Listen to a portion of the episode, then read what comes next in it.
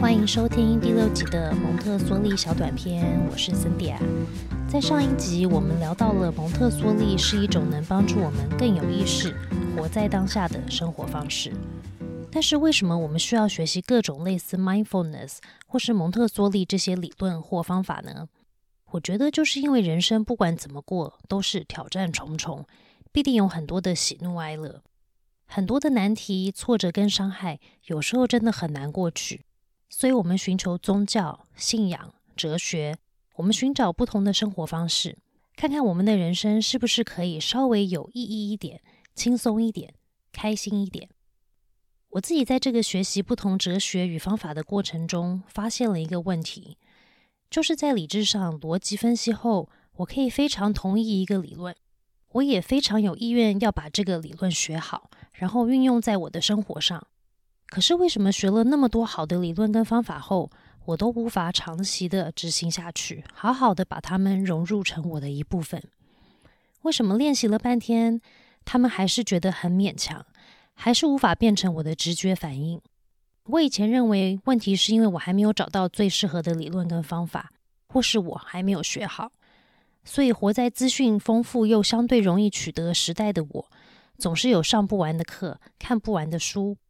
不过最近我的领悟是，问题不是出在找不到好的方法或理论上，而是我的内在状态到底准备好了吗？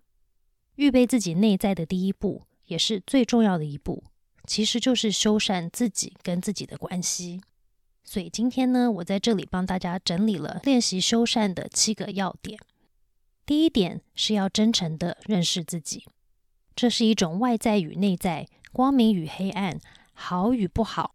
我们喜欢或不喜欢各种层面全然的自己，这个部分呢，我们要练习的是尽量在身体、心理与心灵都能在当下的这一刻，也就是在第五集小短片里谈的 mindfulness。我们每天可以给自己一些让头脑跟身体都能安静的时间，例如练习静坐、打太极、练瑜伽，任何可以让自己忙碌的头脑能稍微停下来的机会。我们可以练习自观，带着好奇心去理解。比方说，各种内在的情绪，为什么我会这么难过、生气或沮丧？情绪下面想被满足的需求到底是什么？对自己的身体可以感觉更加敏锐。例如，我有这些情绪的时候，我的身体有些什么感觉？第二点呢，就是要真诚的认识自己后，我们要练习去看到与接纳这个不尽完美的自己。这个部分要练习的是，看到不同的情绪需求不完美后，要练习不要把他们马上推走或是处理，可以与他们共处一下，陪伴他们一下。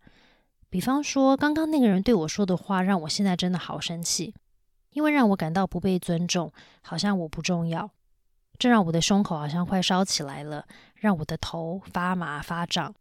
真正的看到这些身体、情绪与心理的状态。看到真正的自己。当我们可以很真实、很赤裸的内在能被看到，这其实是非常强大的体验。第三点是练习感恩与设定意图。如果每天都有给自己一些安静的时间，在安静后很适合练习感恩跟设定意图。例如，可以想想昨天的自己，在头脑里或许还可以看到昨天自己的样子。谢谢昨天自己，好努力做个更好的人。因为昨天的我才有今天的我，谢谢他。如果你的想象力够丰富，还可以让今天的你给昨天的你一个大大的拥抱。如果是一天的开始，在感恩后，还可以设定你今天想怎么度过今天的意图。或许是你希望今天要练习更勇敢，或是要来练习倾听。第二天的感恩就可以感恩今天的自己，为了意图所做的努力。如果是晚上或是傍晚在练习，刚好可以 review 一下早上设定的意图，今天做的如何。第四点是练习与不完美的自己共处，感谢他，同时努力做一个更好版本的自己。这个部分要练习的是不过度的要求完美，光是这一点就真的非常的难。要帮助与允许自己可以慢慢进步。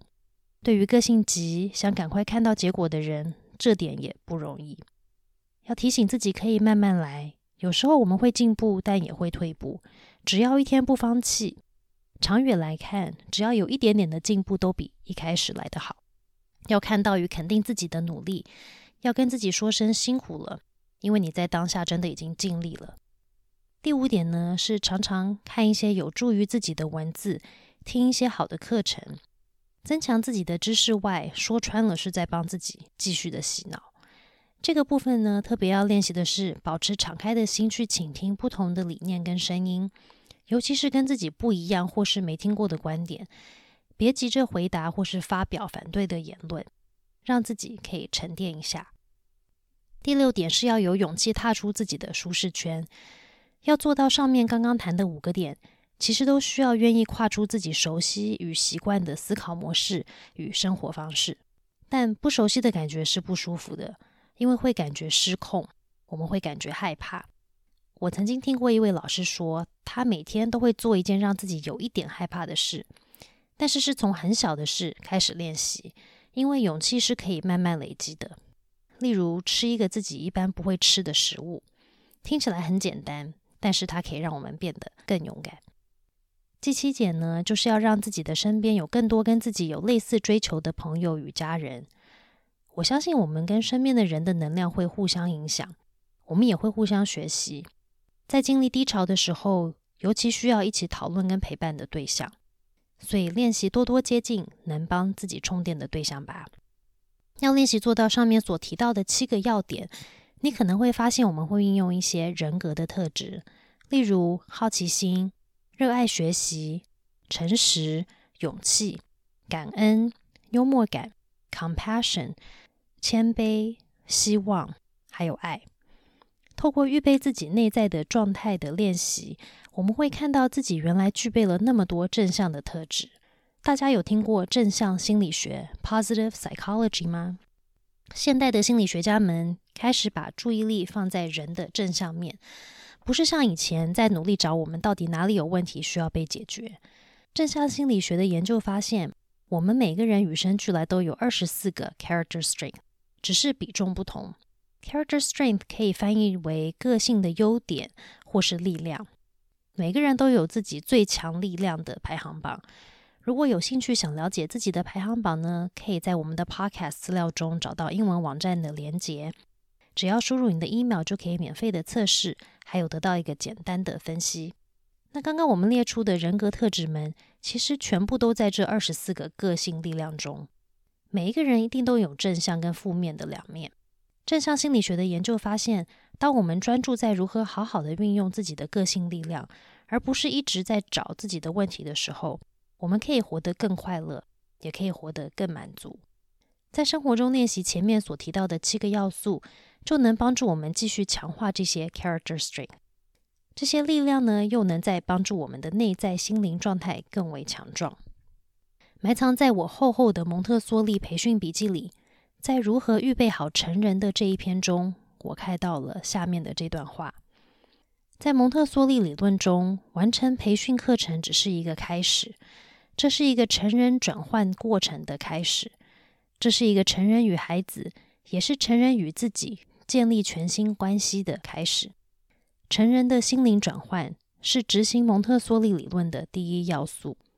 玛利亚·蒙特梭利医生可能整合了很多很厉害的教育理论，或者设计了很多很厉害的教具。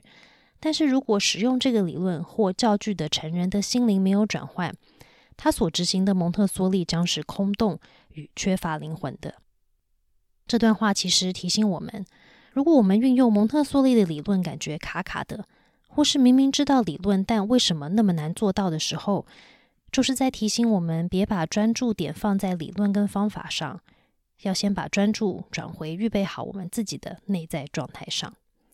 最后呢，我们就来帮大家总结一下内在转变的七大要点。第一点就是要真诚的认识自己；第二点呢，是要看到与接纳不尽完美的自己。第三是要练习感恩与设定意图。第四，练习与不完美的自己共处，并感谢他，同时努力做一个更好版本的自己。第五点是常常看一些有助于自己的文字，听一些好的课程。第六，有勇气去踏出自己的舒适圈。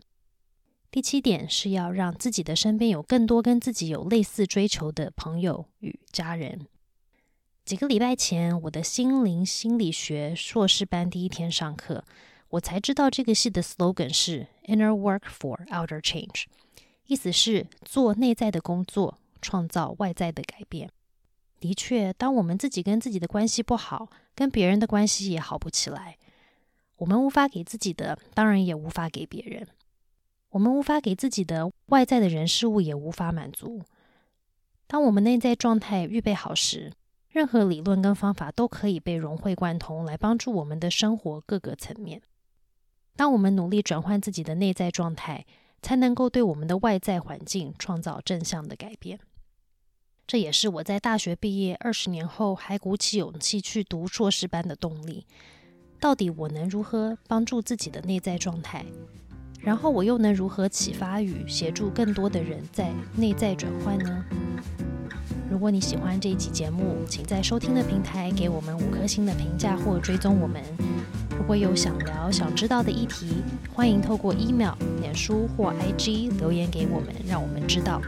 蒙特梭利小短片，下次见喽！